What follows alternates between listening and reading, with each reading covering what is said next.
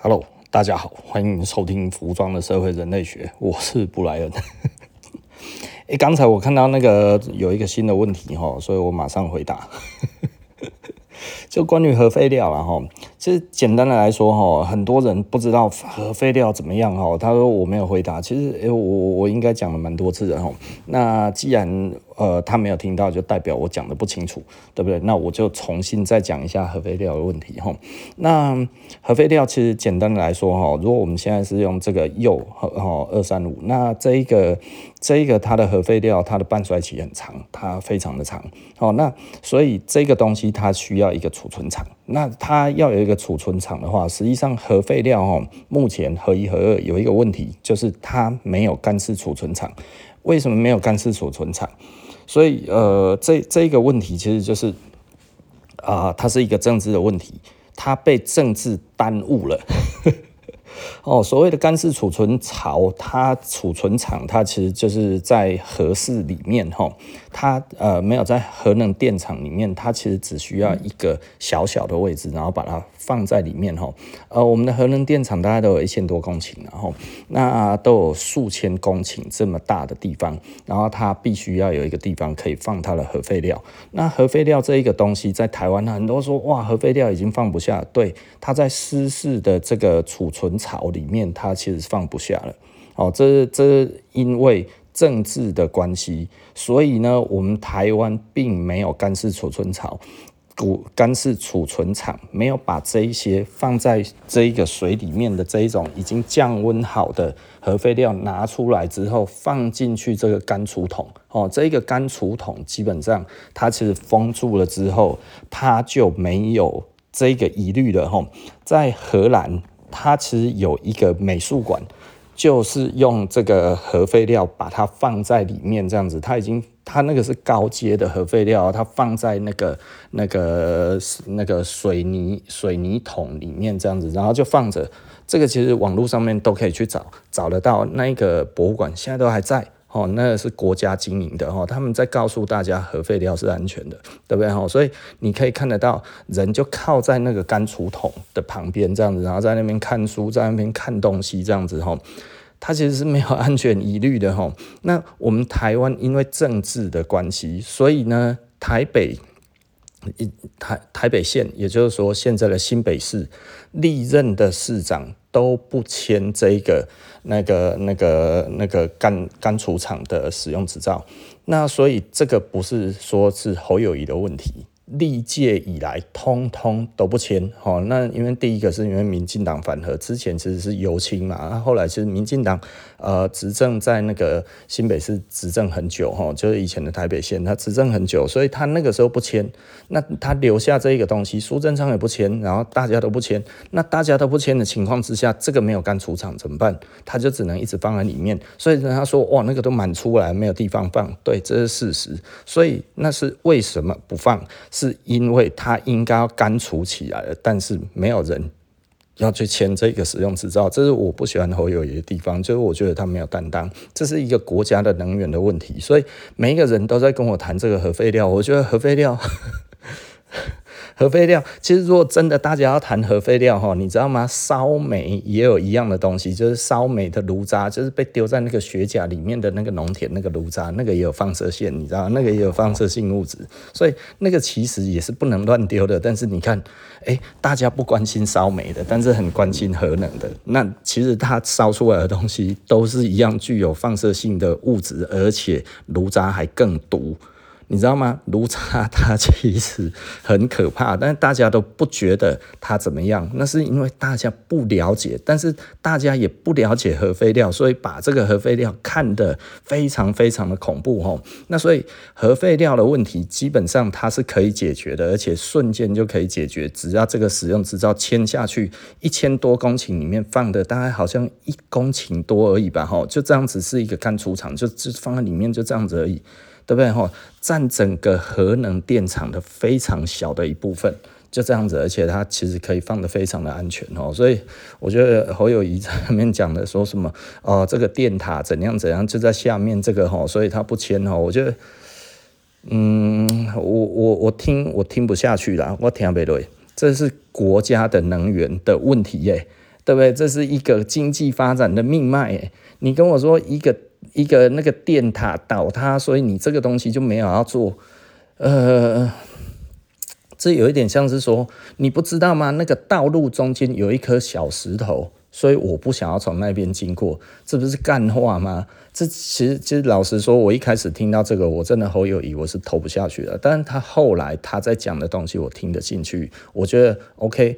如果你知道这个东西跟国家的经济发展是真的有关系的话，我就愿意投给你。对不对？所以有人说哦，佩服我在讲核电这件事情。老实说，核电可以解决太多的问题。然后呢，这讲出来的核废料的问题根本就不是问题，甚至在荷兰都已经把核废料这一个干除桶哦，里面就装了高阶的核废料，然后放在博物馆里面。然后放在美术馆里面，然后呢，大家就在这上面靠着，然后看书干嘛？就这样子，这这个这个其实是呃网络上面早都有了哈，所以呃我我要一直要讲一件事情，丑化核能这件事情其实是石油商他该做的，他其实是煤矿商该做的，因为我们目前全世界继续烧煤、烧天然气、烧什么这些增加的，其实都是温室气体。我们现在已经走到了这个极端气候。我们在这个 I IPCC 他在讲的这个呃 A R six 的这个气候报告里面，都已经讲了非常非常的清楚的东西，就是我们已经进入了不可逆的这个这个。极端气候了。如果你希望你将来其实是生长在没事就会狂风暴雨，然后你其实会没有办法，呃，可能随时都要有性命的伤亡的一个世界，然后并且呢会越来越加剧，从十年一次，从百年一次变成十年一次，变成每年一次的这一种狂风暴雨，你觉得这个其实是好的世界？OK，我们就继续烧煤、烧炭、烧天然气。对不对？这个这个没有问题啊。但你如果觉得这样子其实是不对的，那我们应该要去思考核能。实际上它没有这些问题，它没有碳碳排的问题，它没有这些任何你所关心到的这一个的环境的问题，它只有核废料的问题，它只有管理的问题。所以我们只要管理好、处理好核废料。核废料我已经讲过了，我们终其一生。跟着我们以目前的技术，无论是压水式的那个核能电厂，或者是废水式的核能电厂，或者是进步型废水式的核能电厂，它出来的目前的效率，在于整个的核废料，我们终其一生用起来就是一罐养乐多那么大。的核废料，就这样子而已。那接下来，其实目前比尔盖茨，大家很喜欢讲比尔盖茨。比尔盖茨在研究的不止 SMR，他还有快中子反应炉，还有核融合。核融合还很久，我觉得比尔盖茨死之前都看不到。那 SMR 可能比较快实现。然后另外一个东西叫做快中子反应炉。快中子反应炉在干嘛的？快中子反应炉在烧。核废料的，所以它可以把核废料的体积再更减到剩下百分之二到百分之三左右。这个其实是目前所认为的，如果之后快中子反应炉它真的可以实现的话，呃，应该说这个其实是有机会在几十年之内实现。所有的这些高阶的核废料，其实都可以再烧到它的体积剩下一点点而已，对不对？所以。简单的来讲，这个东西其实是大家都应该要清楚的，但是却没有人清楚。为什么？因为政府不宣导。为什么？因为这个攸关于这一些煤炭商、石油商的的背后的利益，反核团体，全世界很多的反核团体后面是石油商。那这个可以去查哈，这是就是人家讲的哈，在法国反核的团体，它背后竟然其实是石油商在赞助的。反核团体很多都是石油商赞助的，这一件事情在全世界很多地方都这个样子。所以仔细的思考一下，核能发展出来之后，它影响到的利益非常大。目前全球最大的利益就是石油利益，石油利益是谁的利益？是美国利益。所以实际上美国人他也不愿意真的把这个核能的东西大家都有，因为他这样子少了一个很大的优势。大家知道洛克菲勒家族，美国以前的标准石油，这个这个他洛克菲勒是全世界第一个十亿美元的富豪，所以他其实就是世界第一的富豪。他是靠什么起家？他是靠石油起家。他在哪里？他其实就在美国。然后呢，后来去中东开采这一些世界上数一数二大的。油田，在沙乌地阿拉伯，然后在这个科威特，在哪里？大部分很多的。石油的。这个开采，他的。股份。英国跟美国，尤其美国都占非常大的。股份在里面，对不对？比方说科威特哦，伊拉克入侵科威特，实际上那那里那个时候其实是世界第二大油田。世界第二大油田是谁的？就是英国跟美国的，对吧？所以那个时候马上波湾战争就过去打，为什么？因为要把油田拿回来。那那那个伊拉克就不爽嘛，然后就放火把它给烧了，对不对？哈，就让它烧了很久这样子。呃，这是为了什么？因为这个其实就是美国跟英国的利益，所以有的时候我们仔细的思考一下哈，美国为什么都不签气候协定，对不对？在二零一六年，那个二零一五年，那个奥巴马签了之后，二零一六年，然后那个川普一上任，他马上就推翻了巴黎气候协议，为什么？但这这其实是不言可喻，因为那个就是美国利益。对啊，所以我常讲的，就是我们有的时候，你能源看久了，你也不会太喜欢美国；你这个金融看久了，你也不太喜欢这这个东西。所以，所以，所以很多的时候，这这个其实是一种利益关系，这一次是一种利益的纠葛。真的来讲的话，其实烧煤、烧石油什么这些东西，它所产生的这些的污染都远高于核能。核能有它的问题存在。对不对？我们不能不去看核能的问题，一直说核能其实怎么样？但是核能，我们就讲了，就是这个东西到底核能造成了多少的人命的伤亡，而烧煤烧炭造成了多少人的人命伤亡？我们讲的哈，这他说我觉得我之前没有讲得很清楚，其实可能呃，我每次讲的。要么不是没有听完，不然就是 就是可能听一半就开始评论哈，这都是有可能的啦哈。他会觉得佩服我在讲核能，呃，我我以前我对核能不了解的时候，我自己是化工的背景出身的，所以我自己知道这个东西是什么东西。我怕不怕？我怕，所以我不知道那个时候有没有其他的替代方案。但是呢，我也知道的是什么，就是。我们如果今天烧煤烧炭，它的确会有这一些炉渣、炉灰所剩下来的东西，里面就是重金属，里面就是放射性物质。这些东西高温烧不掉，这些东西它其实就变成最后的炉渣。这些东西没有办法处理，它其实也是一样，是永久性的这种的废弃物。它其实只能怎么样？只能单独特别的把它收集起来，然后储存起来而已。那大家不怕这个东西，但是却很怕核废料。其实它们两个的性质其实不会相差很远，你知道吗？吼，所以这个东西其实我觉得大家可能真的要思考清楚。吼，它其实并不是真的相差很远的废料的等级。吼，但你我我们自己看到那个台南学甲那个那个丢那个炉渣，然后。炉渣有分两种，一种是烧天然气的，一种是烧煤炭的。烧煤炭的它就会有重金属跟这个这个那个什么东西哈，跟那个放射性物质哦都会在里面，而且还有可能其实烧的过程还会散发到空气中。当然它的量都不是很大，但是呢对健康会不会有危害？我觉得是有疑虑，对不对哈？那所以。将相对于核能的话，大家大概看到到底是危害还是疑虑？其实我觉得是疑虑居多哈。但是呢，毕竟它就在核能电厂，对不对？它就在核能电厂而已，而且核能电厂的范围很大。对啊，它划地出来其实是非常非常大的一块，然后它里面的干储场只要一点点的位置就可以了，大概一公多一公顷多就够了哈。在在合一好像有一千多公顷吧，哈，所以它只需要一公顷来放这些核废料而已。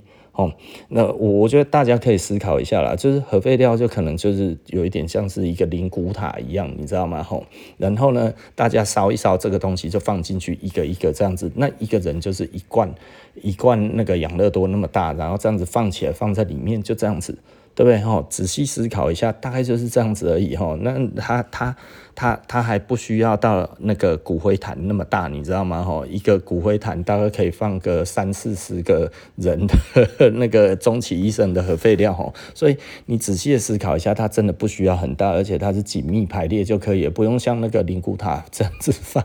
灵骨塔已经很有效率了，哈，但是你仔细的再去思考一下，哈，它其实大概就是像这样子而已。对不对？所以它并不是一个很困难的东西，甚至它是一个有点简单的东西。哦，那我们把它放在这边，封在那里的话，我们比较担心的其实是什么？是后面的人不知道那一边人类文明要是消失了之后，然后不知道那个其实是核废料。对，我们担心的其实比较担心外星人，这我们自己本身人类的话，如果知道看得懂文字，大家就知道那个其实是有危险性的，所以基本上我们其实不太怕是人去造成它的危害，除非你说恐怖分子把它拿出来去做脏弹，这个又是另外一件事情了。但是你想想看，它把它封在这个水泥桶里面，它是密封的哦，它是。灌起来之后，然后这样子封住的哈，它不是说有一个盖子还是怎样，没有，它就是一个柱状柱状物这样子，然后呢，东西在里面，然后再把它灌起来这样子哈。你你去看一下那个荷兰的那个核废料的那个那个美术馆哈，你其实打打下去就可以看得到了哦。那那个那个 呃，我我觉得不同的国家用不一样的方式教育他的人民。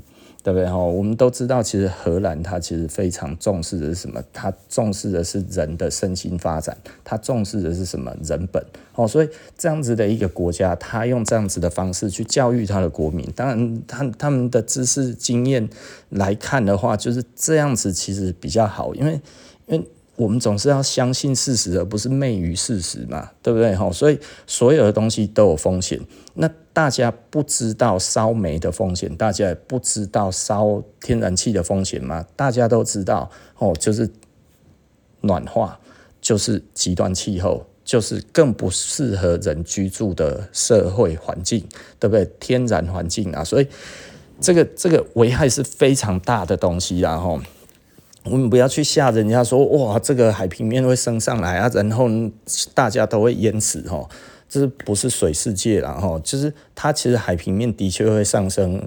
呃，这个这个这个北极熊会死光光，对啊，然后这个冰川不见了，大概就是这样子，然后可能会产生更多的疾病，因为你不知道这个远古百万年的这个冰层，然后它融化了之后，它会不会产生更多新的疾病？因为里面有微生物嘛，里面有病毒这些东西嘛，会不会对人类造成伤害？哈，我觉得呃，这个都是有可能的潜在的风险，然后那。当然，我们讲这些都有一点远了，但是相对于大家担心核废料，也真的担心的太远了。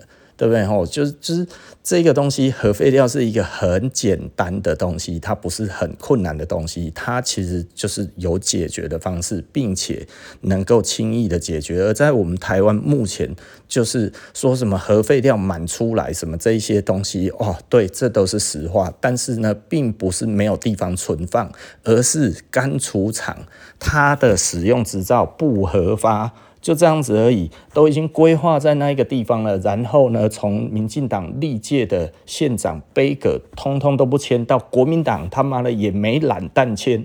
对啊，这这就是我们台湾的核能发展最大的问题，是政治去影响这个东西，政治影响了台湾的整体的经济。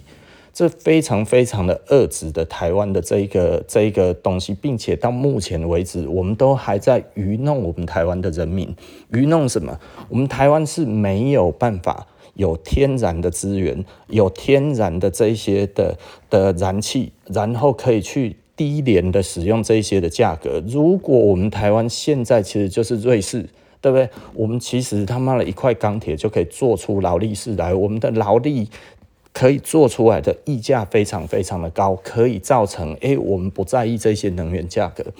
那我觉得这是可以，可是我们台湾的产业没有办法承受这些东西。如果台湾的产业没有办法承受这些东西的时候，我们现在出来讲说哦，其实这样子这个东西是很好的，其实老实说都是在骗人，真的都是在骗人啊！哈，所以核废料的问题很简单，核废料不会消失。对不对？就跟炉渣不会消失，就跟温室气体，如果我们继续排放的话，地球不会突然有一天，地球就说啊，不好意思，我打个喷嚏，然后呢，帮全世界降温，不会这样，地球它自己不会治愈，好不好？除非你停止对环境的继续排放各种的温室气体。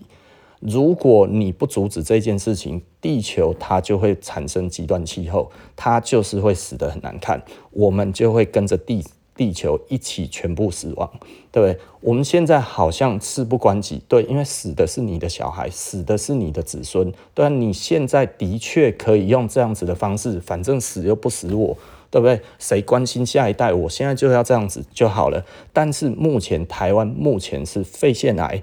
是第一的死因，全世界因为这个烧煤、烧炭、石油这样子而死亡的人数百万，对不对？吼，这个都有真正的这一个统计。而核能我们用到现在，总共全世界因此而造成的伤亡，伤与亡，吼，包含忧郁症，包含这个呃扩大去讲的这个。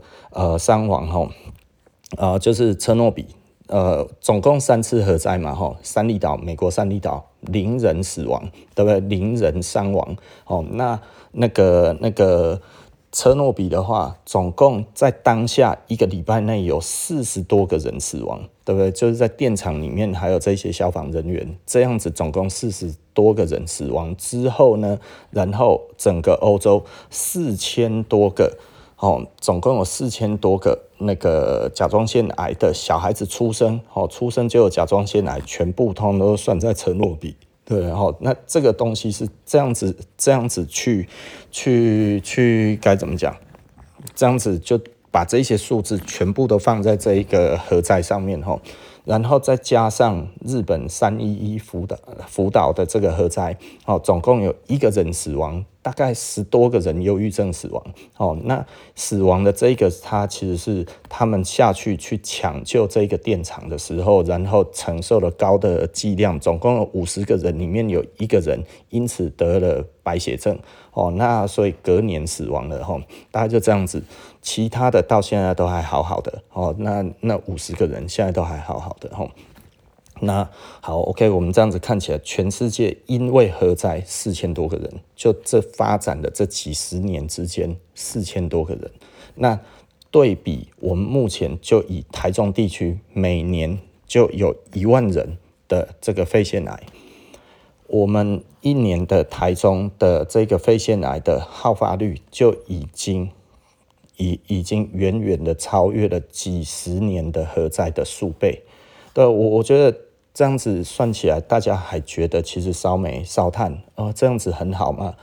大家还觉得诶，这个烧煤烧炭把这个炉渣到处倒，这样子没有地方倒炉渣，所以去农田里面偷偷倒，这样子对我们台湾是好的吗？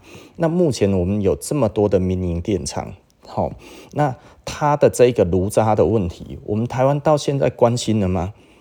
其实并不关心呢，你知道吗？吼，我我觉得为什么炉渣可以拿得出来到处丢，对不对？这个是烧煤的炉渣，哎，吼，那。如果另外一个是它烧天然气的，烧天然气也有所谓的炉灰或者炉渣，这一些东西其实炉灰如果是烧天然气的，天然气里面哈，它其实没有重金属，它也没有这些的东西哈，所以它其实天然气的确环保一点。它没有炉渣的问题，这个烧出来的灰甚至可以当建材，哦，那个其实是可以当建材的哈。那所以烧天然气的确它好一点，但是呢，天然气它还是有碳排的问题，只不过它的碳排比那个比那个那个那个什么哈，比比比比煤炭还要少了百分之六十。所以它还是有百分之四百分之四十的这个碳排，所以简单来讲，它其实还是百分之四十的标准煤炭。只不过呢，因为它比较减碳，所以呢，它的确没有产生那么多的温室气体。但是呢，它有一个东西，这个东西叫做它会燃烧超过一千两百度，它会产生氮氧化物，氮氧化物 也会形成 PM 二点五，还是一样会让我们容易得肺癌。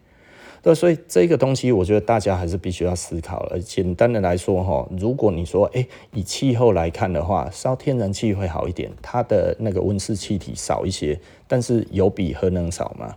核能远比它少太少太多了啦。然后那所以对于我们台湾哪一个对我们会比较好？以价格来看，以经济层面来看，以电费这一些整体，还有包含我们的碳排的问题，还有能源的安全性，然后还有国防这一些东西，我们都该支持核能。我们其实没有其他的选择，如果有的话。我也希望选择其他的方式，但是没有，因为我不能说核能电厂就没有疑虑，只不过核能电厂它其实是管理问题胜于其他的问题。那我们台湾的管理又是世界前五，我们台湾的这个核能管理是世界前五哈，这个我已经讲过了，包含英国它的核能电厂的的这个使用的这个这个守则是我们台湾人去帮英国人写的。然后呢，我们还输出我们的技术给韩国，那韩国现在还输出它的核能技术给印度，那所以印度其实是台湾的核能技术的孙子，对不对？结果我们台湾现在这个阿公没有要做了，对，我们更老练、更老道、更厉害的这个核能管理，我们现在其实简单的来讲就是好的东西不用，对啊，所以所以老实说，我觉得。呃，对于这一个问题，老实说了，我觉得为什么每一个人都在谈核废料？我觉得核废料其实是很好解决的问题，但是大家不愿意去接受说核废料其实只需要一个干储厂就好了，对啊，它干储厂干储起来就可以了啊。那所以你说哇，这个核废料哦满出来。这个东西是政治问题，我还是要讲，这是一个政治问题。它一开始它降温，所以它放在水这个这个湿式的储存槽里面。大概几年之后，等它降温到一定的程度，就要取出来放进去干储场。就没有人要签这个使用执照啊，对不对？那那这是什么问题？这政治问题嘛。对不对？那这个是谁引发的？这是民进党的这个非核家园嘛？对不对？所以你基本上你要怪这一个核能电厂里面为什么它没有干式储存厂？它也不告诉你这个东西，多少人不知道有干式储存厂？但这真的是荒谬。对，也就是说，我们今天其实是很多人刻意在隐瞒这一点。简单的来讲啊，我们的政府。里面到底有多少人？其实拿了这些石油商的好处，我还是一直在讲，所有的这一些的反对的这一些声浪，并且这一些基本的核能知识都传递不出去的很重要的原因，背后它其实整个的利益其实是石油利益，是煤炭利益，它是非常非常大的巨大的利益。也就是说，我们现在全世界在推动的，如果你说哇，这一些人。怎么会这么有钱？其实他们都是煤炭利益，都是石油利益。对啊，全世界最有钱的这一些人，隐性富豪或者什么，这些都跟能源有关，而他们几乎都脱不了石油。对不对？你为什么会没有办法去取代这些？其实是他们不关心你，而你却觉得啊，这个东西很可怕。但是它供应你的东西，其实却是更垃圾的东西。也就是说，它会让你的下一代没有地方居住，它会让你的下一代没有办法在这个地球上面安稳的生活。而这一些石油商背后，他们就是那么一小撮人。地球上总有一个地方，他们可以安心在那边过生活了。他们现在都在那边，你懂我的意思吧？对，也就是说，这个东西其实就是你就是进不去到那个核心的位置，而你却继续在帮他们杀敌。你在那边讨厌这些核能，核能它其实背后真正的就是更干净的能源，核能是非常干净的能源。它不会造成空气污染，它不会造成土地的污染。只要你有良善的管理，这些东西都不会发生，对不对？哦，你可以说哇，煤炭哦，如果良善的管理，它的炉渣也不会出去，对。但是空气中的放射线物质，它还是会一样有机会烧的飘出去，温室气体飘出去，空气污染飘出去，造成你的那个那个肺癌、肺腺癌，然后。你有你有能力不选择呼吸吗？对不对？吼，我我我还是前几集在讲的，本来大肠癌是台湾的第一头号死因，在更久以前是肝癌。对不对？肝癌那个时候，因为台湾前烟角木，所以大家都在喝酒。为什么？应酬赚钱，对不对？吼，然后再来，哎，吃的越来越好，大家喜欢吃油炸的，因为第一个这个那个方便，然后到处都有在卖，吃起来香酥脆，好香啊，对不对？哈，人就喜欢这个东西，吃了之后，结果哎，大肠癌。对不对？吼，喜欢吃烧烤，大肠癌哦，这是台湾人的饮食习惯造成大大肠癌是死因第一。然后到现在呢，变肺腺癌，为什么？为什么变肺腺癌了？对不对？这这个这个这个不言可喻嘛。我们台湾是碳排大国，我们台湾人均，我还是要讲，台湾人均是十一吨，我们台湾是十一吨的碳排，平均每一个人要烧。标准煤炭十一吨一个人哦，一个人，你想想看，一个人的十一吨的这个标准煤炭烧出来之后，它有多少炉渣？我我我无法想象啊！哈，而且这个是每年哦，你终其一生你要几个养乐多养乐多瓶？你那个起来他妈那桶子多大？它要放这些炉渣的位置，你我们台湾真的有这一些地方可以储存这么多的这些炉渣吗？哦，仔细的思考一下啦，真的啦，哈，所以。真的去做那个核能电厂，它的这一个的干储厂在于台湾，真的一个电厂就一公顷而已啦，它就放在那里面而已，它就用到它延役在退役之后就是那么大而已，它就只有那么一一千多公顷里面就是那么一公顷放它的那个干储厂而已，哦，无论是核四也好，无论是核一核二也好，通通都这样子而已。哦，我觉得大家仔细的思考一下，所以核一核二，你说哇，那个核核废料没有地方放，核废料没有地方放是他妈的，就是干储厂不签这个使用执照不签而已，它其实是政治问题，它不是科学问题，它不是管理问题，它是政治问题啊。哦，所以，我我觉得大家仔细的思考一下这一点，然后，所以，那问问我核废料，我觉得这个东西，我实在是觉得，它其实所有的东西都有废料，所以核废料跟一般的废料，它其实有不一样的处理方式，但是不是不能处理。那现在的话，简单的来讲，有一点像是说，哦，我们垃圾就通通都放在路边，对不对？哦，一直放着，一直放着，然后我不盖焚化厂，对不对？你不盖垃圾焚化厂，然后你觉得呃，那大家就丢垃圾场，对不对？就跟以前啊，很久以前，这小时候大概，台湾人很，我这个年纪才知道哦，福寿山，福寿山垃圾场，以前那个时候没有做焚化炉，哇，所以所有的这个垃圾场其实通通都是露天的，就这样子直接掩埋。那它那个附近其实就恶臭啊，你即便把它埋起来还是恶臭嘛，对不对？后来我们才用焚化炉。那现在这样子的问题，就等于合一合二也是一样的东西啊，就是你不做焚化炉，你不做干式储存厂，你不把这个东西拿出来，它就一直堆在那一边。那这个储存储存池，它其实本来就设定十年就要拿起来了，所以它的储存量就只有储存十年的发电量而已，对不对？所以，所以我我这里应该讲，才讲到很多人在讲的误解说。哦，这个核废料没有办法处理。你看那个他们那些东西都满出来了，没有办法再放了。对，这是事实。这个事实就是当初没有人想到，竟然会变成呃，因为呃，规划这一些的核电厂，其实是在戒严以前。对不对？所以这一些都在那个时候就已经规划好了，八零年代就已经规划好了，连核四都规划好了，对不对？所以那个时候没有其没有没有想到，竟然有一个民进党会上来之后，连这一种不专业的事情他都敢干，对不对？也就是说，你一个核电厂，然后你要持续用电，然后你不管台湾的经济发展，然后这个时候我们的这个核电厂里面的这个湿式的储存槽本来就只够放十年。的核废料，然后没有人想到这些核废料最后竟然会他妈的用了四十年，这个储存槽，然后在里面堆了四十年，你看这个到后来用，你说危不危险？它的确是危险的，所以在那边不签使用执照的人才其实才是最危险的台湾的罪人。那我我觉得那个真的是让我很难去理解的事情。到现在啊，老实说了，侯友谊还有一年多两年的时间，他到底签不签这件事情？老实说了。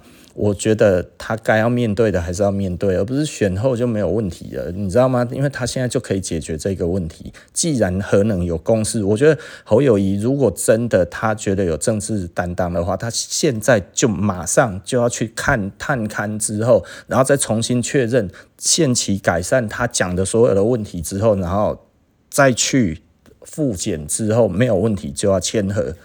那这一件事情要马上做，不然的话，你在选举那个时候在讲核电的时候，说这个是世界潮流，他骂你也是讲干话了，对不对？讲我我我最直接的就是这样子，我没有偏袒任何一个政党，所以简单的来说，我们该要做的、该要弄的，现在的确核一核二，如果你继续再放它的核燃料棒放进去那个储存槽，其实老实说啦，它就真的就是开不了那么多机组了啦。不然的话，哈，如果那些拿起来了，其实民进党也会开啦，你懂我的意思吧？因为不然就没有能源了嘛，所以他现在反核其实也是反假的啦。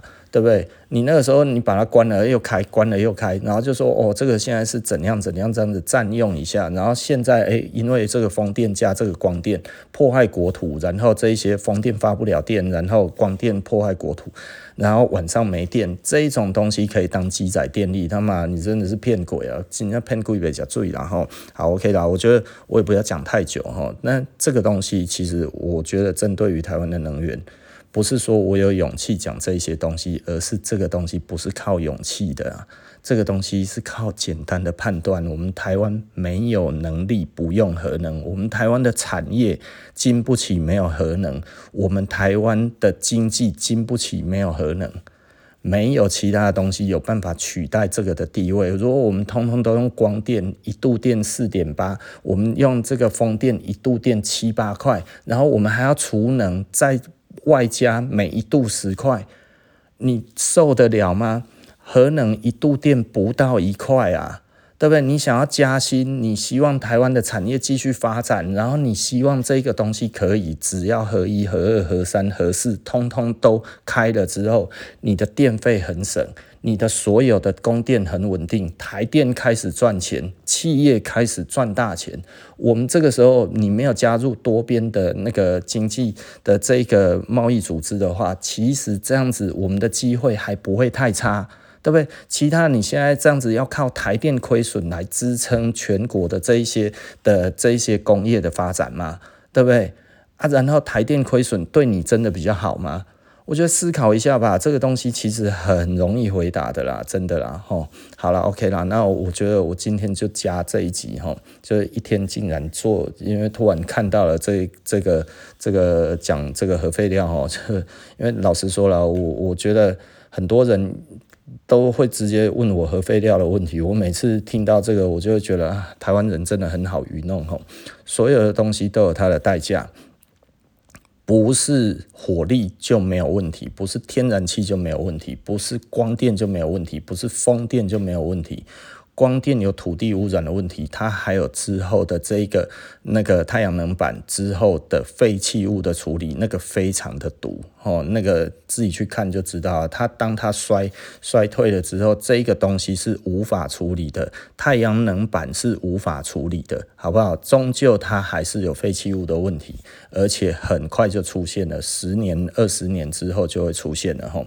风电它所有是复合材料，它是没有办法回收的，而且它坏了就是坏了，它就是在那边。当然，你可以说我把它储存起来就好了，那不就跟核能是一样吗？对不对？所有的这些东西都是储存起来，它其实是安全的吼。那它有多安全？就是啊，它都可以变成美术馆里面的装置艺术了，你知道吗？对不对？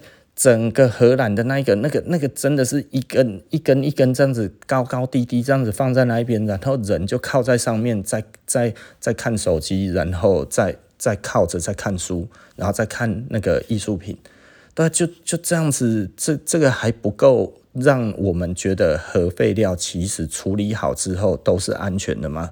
对不对？哦，荷兰政府。说谎吗？还是我们政府在欺骗你？还是我们政府他其实在在恐吓你？对啊，我相信荷荷兰的政府应该不会把空的那个水泥柱，其实里面没有核废料，然后说那个是核废料嘛，对不对？他妈的脑子烧了，所以它里面就是有核废料嘛，对不对？懂我的意思吧？哦，所以所以简单的来说哈，为什么我们这么怕？每次提到核废料，都吓得半死。对，我我觉得那个真的是，其实是真的是无稽之谈啊。所有的东西都有它的废弃物了。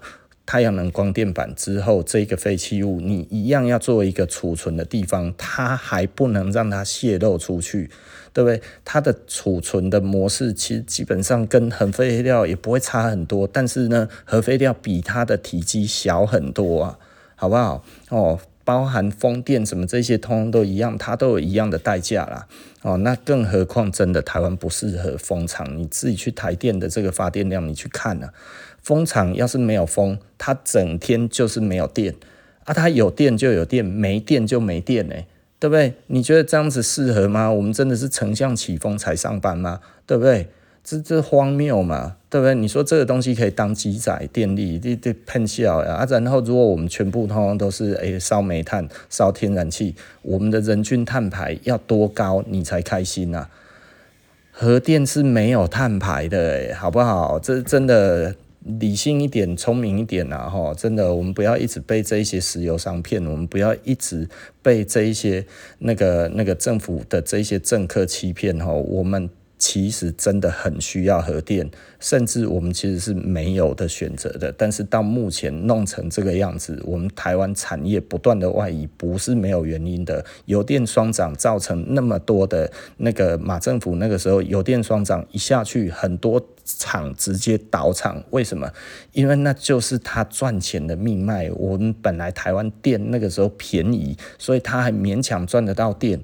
结果他妈一弄之后什么都没有了，干脆就倒了，不做了嘛，对不对？不然就外移了嘛。所以我们现在产业也开始空洞化嘛。为什么？就是能源的关系嘛，能源不稳定嘛，所以没有外资来投资嘛，没有外资投资，然后自己本身里面毛山道士，又没有产业升级，又不做这一些其他的这一种的规划的时候，我们的产业又不加入多多边的这个经贸组织，没有能力加入，又不。去签又签不到，然后外交还一直断，这个东西都是息息相关的啦，真的啦。老实说，我觉得大家真的啊，我我不知道啊，就是我们我们自己明白人哦，忧国忧民哦，就是不明不白的人提了这样子的问题，其实我觉得我我们有义务要解释给大家听。解释给大家看，因为这个其实是明白人应该要做的事情。我的确可以好好安心的做我的生意，根本就不用管这个。人家反喊反核，你知道吗？台湾九成多的人都在问一样的问题：核废料的问题怎么样？我已经回答了无数次了。那。即便我已经回答了那么多次，我 podcast 里面也讲了很多次了，但是还是有人会说，诶，你都没有讲到核废料，那没关系，我们再讲一次，我们针对核废料再好好的再讲一次。核废料它就是废料，它就是危险，但是它可以处理，可以处理到没有对人体会造成危害，甚至可以近距离的接触，这个都不是问题。只要你愿意去处理成这个样子，它就可以是这个样子。然后呢，即便加了这一些的储储存的成本，它的电力还是不到一块钱。也就是说，你说这些东西哦，它会不会储存起来？其实很贵，很怎么样，很费事。没有台电不会因此要处理这些核废料要多花多少钱啊？你说哇啊，如果这个发生核灾怎么办？对不对？发生核灾，基本上第一个，它其实，呃，日本福岛是因为它的设计是有问题的，因为它其实是日本的第一座的这个这个核能电厂，那它沿用的其实是福岛一号，沿用的其实就是美国第一个核能电厂，它的那个那个那个设计，那美国设计是为了防止这个龙卷风。好，然后所以它的柴油电力通通都放在那个地下室。那日本其实是有海啸的国家，没有龙卷风，但是因为那个时候是完全移植，所以日本是完全照做，把这个东西放在地下室。那结果海啸来的时候，然后水淹上来，就把这些柴电。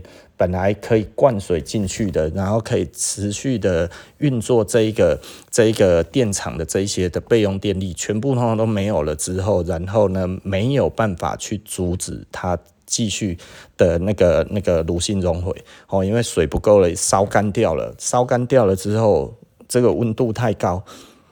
氢跟氧，大家都知道，水会裂解成为氢氢跟氧，所以它最后是氢爆，对不对？吼，那所以氢气是非常不稳定的，所以它其实只要到一定的浓度之后，它其实就会爆，所以它爆出来，它其实是氢爆，然后再顺便把这一个呃反应炉里面的这一些的放射性物质抛到空中之后，散落在福岛地区。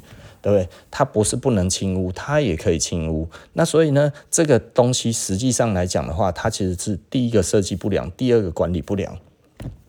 有一部电影关于这个福岛的，哈，这是日本人拍的，好，那这个叫《福岛五十英雄》，大家可以去看一下这一部电影，你就知道当时其实是发生什么样子的事情。那个是非常愚昧的日本政府啊！日本政府没有我们想象的那么的先进哈，甚至呢，因为福岛的这一个这个核能电厂，它其实是东电的，哦，东京电力公司，它其实就是希望留住这一个反应炉，所以呢，它为了要留住反应炉，不能灌海水，海水灌进去之后，的确就不会有核灾了，就不会后面发生这些爆炸。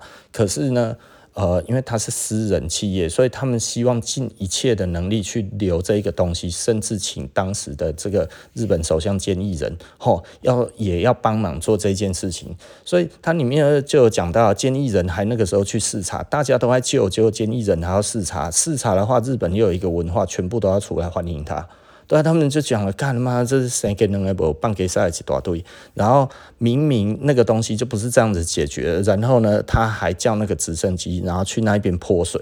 他，泼水的原因是什么？他说要让国际看得到我们有做这个的决心，所以那个其实是在演一场戏，因为那个根本就没用。但是他就只是希望，就是说，哎、这个国际怪罪下来的时候，就是说，哇，日本人其实真的非常的卖力的在做这个事情，所以他是表面功夫，对不对？大家先去看完这一部电影之后，再来看我所讲的东西，然后你再去研究整个日本福岛它的这个核灾的。始末，它完全是管理的问题，好不好？不要觉得日本人好像很先进，管理非常好。日本在这个整个国际的这个核能的排名上面是二十几名，我们台湾是一直前五名，我们台湾是非常非常前段班的。那当然，这归功于台湾有反核团体不断的鸡蛋里面挑骨头，所以呢，核电厂的人他其实很辛勤的工作，但是从来没有掌声。很辛勤的，每天按部就班的把这个东西管理得非常好，但是大家还是唾弃他，你知道吗？